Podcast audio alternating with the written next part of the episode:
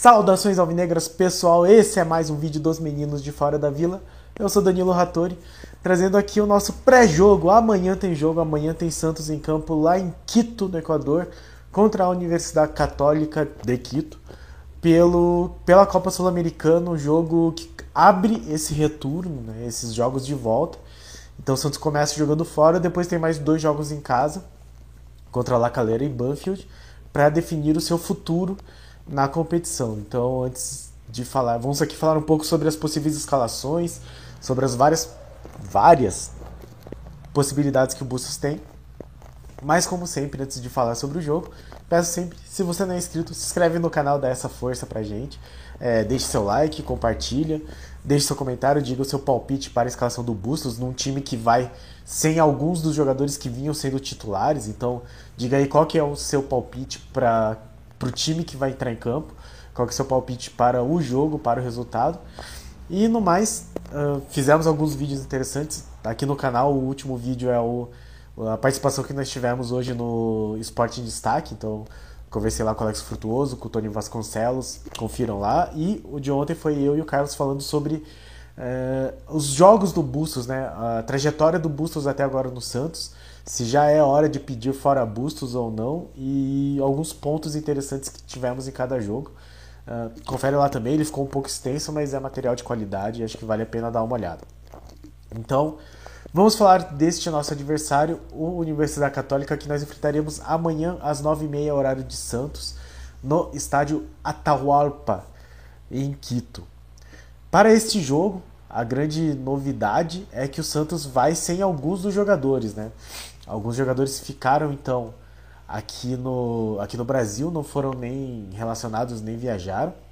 Então são eles o João Paulo, segundo aqui o Globoesporte.com. O GE, né? ge.globo.com. O goleiro João Paulo, o lateral direito Madison, o zagueiro Maicon, o volante Rodrigo Fernandes e os atacantes Ricardo Goulart e Léo Batistão. Esses, esses seis jogadores, eu achava que tinha mais um. Eu achava que eram sete, mas de qualquer forma, são os jogadores que vinham jogando mais. O Ricardo Goulart, que está meio fora de ritmo, enfim. Mas os jogadores que vinham atuando mais frequentemente como titulares.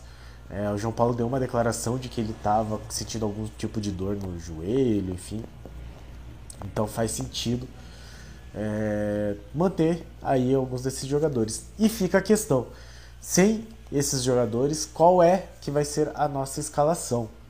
Vou para usar como base, ter alguma base, eu vou pegar aqui os a escalação possível que o Lucas Mussetti deu no UOL. E a escalação provável que ele dá é John, então no lugar do João Paulo, Auro no lugar do Madison, Bauerman e Velasquez ou o Kaique e o Lucas Pires. Então começam aí os parênteses, né? Para quem é torcedor de futebol já tá meio acostumado, quando você não tem muita certeza, vem esses parênteses, né? Possibilidades de jogadores, e dessa vez nós temos algumas. Uh, Maranhão, Zanocelo ou Sandri. Então o Maranhão deve assumir essa primeira volância no lugar do Rodrigo Fernandes. E aí fica a dúvida se o Zanocelo continua como titular. Acho bem possível. Ou o Sandri entra como titular, como foi em alguns jogos e não foi bem. Felipe Jonathan aparece como a principal opção nesse meio de campo. Ele que entrou também como meia contra o São Paulo. Não foi assim um primor, mas eu não, não acho que tenha prejudicado tanto e Gabriel Pirani ou Lucas Barbosa. Então, muito interessante essa possibilidade de um meio de campo com quatro jogadores. E quatro jogadores que, enfim, o Felipe Jonathan é mais lateral, oficialmente mais lateral que meia, mas costuma apresentar um futebol melhor de meia do que de lateral. Então, interessante aí essa colocação. E aí temos Pirani e Lucas Barbosa podendo voltar. E aí na frente, uma outra questão é Lucas Braga ou Brian Angulo e Marcos Leonardo. Max Leonardo, que a gente lembra, tá voltando de suspensão, não pôde jogar os três primeiros jogos, né? Primeiro turno inteiro da Copa Sul-Americana. Por isso, teve alguns jogos de descanso, deve voltar agora contra a Universidade Católica. Deve estrear na Copa Sul-Americana desse ano. E a, aí a outra questão é: o Bustos vai entrar com dois centroavantes ou com o Lucas Braga para dar um pouco mais de velocidade? Acho interessante essa ideia de ter Pirani ou Lucas Barbosa. Gosto do Pirani. Talvez eu inclusive gostasse de Pirani e Lucas Barbosa e não Felipe Jonathan. Mas entendo. É, entendo, assim, entendo. Não é a minha decisão, mas eu entendo colocar o Felipe Jonathan aqui. Tem mais experiência, só que o Pirani vinha jogando mais, ainda que menos minutos, mas vinha entrando mais, mais frequentemente. E eu acho que o Lucas Barbosa, todas as vezes que entrou, entrou bem. Então eu gostaria de ver um time que tivesse Pirani e Lucas Barbosa ao invés de Felipe Jonathan. De qualquer forma, eu consigo entender essa opção no meio de campo. Vinícius Zanocelo e Sandri. Acho que o Zanocelo está num momento melhor, mas, mas, mas o Sandri, quando esteve bem, isso foi antes da lesão, também jogava muito. Então eu consigo entender a opção entre os dois. Não que o Zanocelo também seja indiscutível, né? Acho que essa é a grande questão. Kaique voltando de lesão, uma fatura no nariz. E aí eu vou fazer uma piadinha aqui, mas não sei se a melhor opção é voltar de uma fratura do nariz e jogar a 2.800 metros de altitude. Mas de qualquer forma, ele surge aí com possibilidade, eu não acredito, acho que vai ser o Velasquez mesmo. E essa questão de centroavante, é, eu entre os dois eu prefiro o Lucas Braga. Se não for esse ataque que eu gostaria, que era Piranha e Lucas Barbosa, eu acho mais interessante o Lucas Braga do que o Angulo para não ter dois centroavantes mais ou menos fazendo a mesma função. Ainda que o Marcos Leonardo consiga ter um pouco mais de mobilidade do que o Brian Angulo. De qualquer forma, eu não descarto também a possibilidade de dois centroavantes. É, talvez isso, né? o Marcos Leonardo se movimentando um pouco mais, o Angulo mais fixo, mais brigando na frente. E aí alguns jogadores pouco vistos acabaram sendo relacionados, né? Como o Robson Reis e o Bruno Oliveira. Pode ser que eles apareçam aí durante, durante a partida. Partida essa então que vai ser amanhã às 9h30, né? Na Comebol TV, a famosa TV que ninguém vê. É muito difícil de assistir a Comebol TV. Nem meu pai quis pagar a Comebol TV. A gente acompanha do jeito que dá. Mas enfim, são as possibilidades de um jogo que vai ser na altitude que vai ser contra um adversário que jogou melhor contra a gente do que os outros dois, do que o Lacaleira e que o Banfield. Então, como eu falei no, no programa Esporte em Destaque hoje, é, diferente do que foi o jogo contra o União Lacaleira, que era uma chance muito boa do Bustos conseguir essa primeira vitória fora de casa, enfim, uma vitória fora de casa, porque era sem altitude, não era o estádio onde o time normalmente joga, o, o Lacaleira, não era em Lacaleira é, quase não tinha torcida, enfim. É, neste caso, nós teremos alguns fatores muito contrários aí. É, a questão da torcida, a questão da altitude, então 2.800 metros. Por isso que o Santos treinou em Guayaquil, no, no, nas instalações do Barcelona de Guayaquil. Então teve uma homenagem lá pro Bustos, que era torcedor do é, treinador do Barcelona. E, e vai apenas algumas horas antes para Quito para enfrentar o Universidade Católica. Falando então um pouco da Universidade Católica e do estádio, já que nós vamos jogar lá, acho interessante. O Católica vem de. vem de vitória. Não, minto. Vem de derrota pro Orense Sporting Clube. E, mas na Sul-Americana vem de vitória, ganhando de 2 a 0 do Banfield. E por causa disso, eles estão um gol na nossa frente no saldo. Então eles são o segundo colocado no grupo com 4 pontos. A União La Calera é a primeira com 5. O Santos junto com eles em quatro, com quatro pontos, e o Banfield em último com três pontos.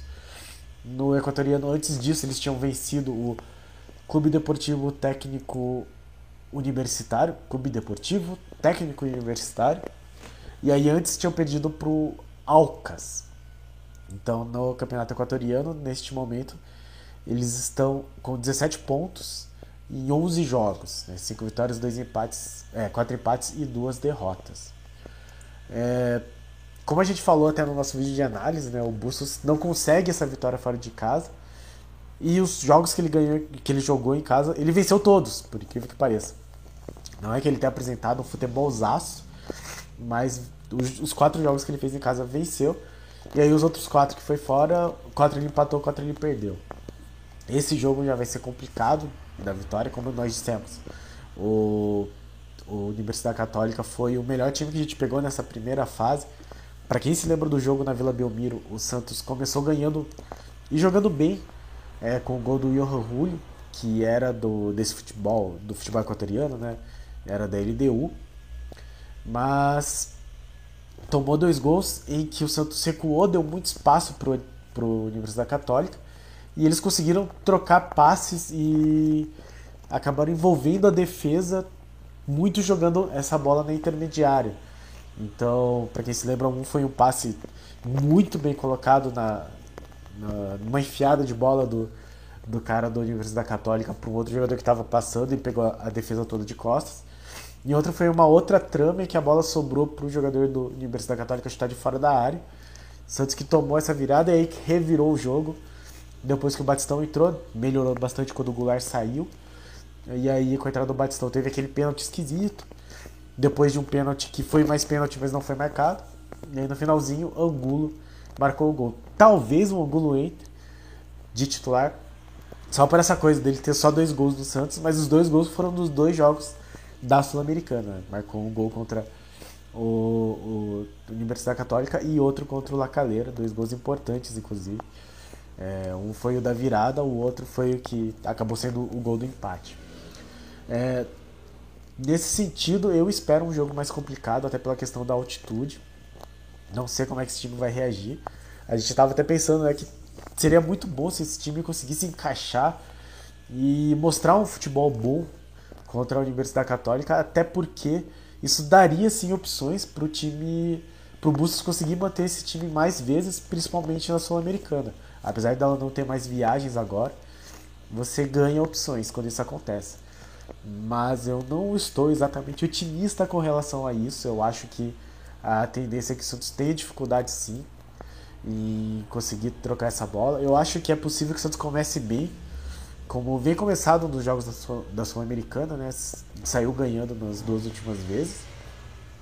Acho que é possível que o Santos consiga marcar o gol e aí me preocupa, é, caso o Santos consiga, caso o Santos consiga começar melhor também que o adversário. Me preocupa esse, esse recuo crônico que o Bustos tem mantido toda vez que o time marca o gol, que era uma coisa que vinha acontecendo com o Karim no final da passagem dele por aqui. Então eu estou um pouco preocupado com relação a isso. É, só falar então um pouco do lugar onde nós iremos jogar, né? O, o local do jogo é o Estádio Olímpico Atahualpa, que é na, no setor de Batam. Batam, é, acho que é como se fosse um bairro assim, no norte de Quito. Por isso que o apelido dele é El Colosso del Batam. E, e ele teve um problema porque não sabia o direito. Quando ele foi inaugurado, ele foi inaugurado com o nome de Estádio Olímpico Municipal de El Batam. Batam e aí quiseram dar um nome que tivesse mais, mais identidade, assim, né? No, deixaram só estádio olímpico, mas não gostaram. E deram propostas de vários nomes de esportistas do passado, mas nenhum teve consenso, né? E aí alguém propôs que pudesse usar figuras históricas do Equador, então propuseram Atahualpa, que foi que é considerado né, o último Sapa Inca. Né? Os Sapas eram os os imperadores incas, né, e o Império Inca do, do Tahuantinsuyo, né, que é o nome do Império Inca mesmo, eles foi o maior império do, da América do Sul antes da chegada de Cristóvão Colombo, da, das Américas todas, eu acho.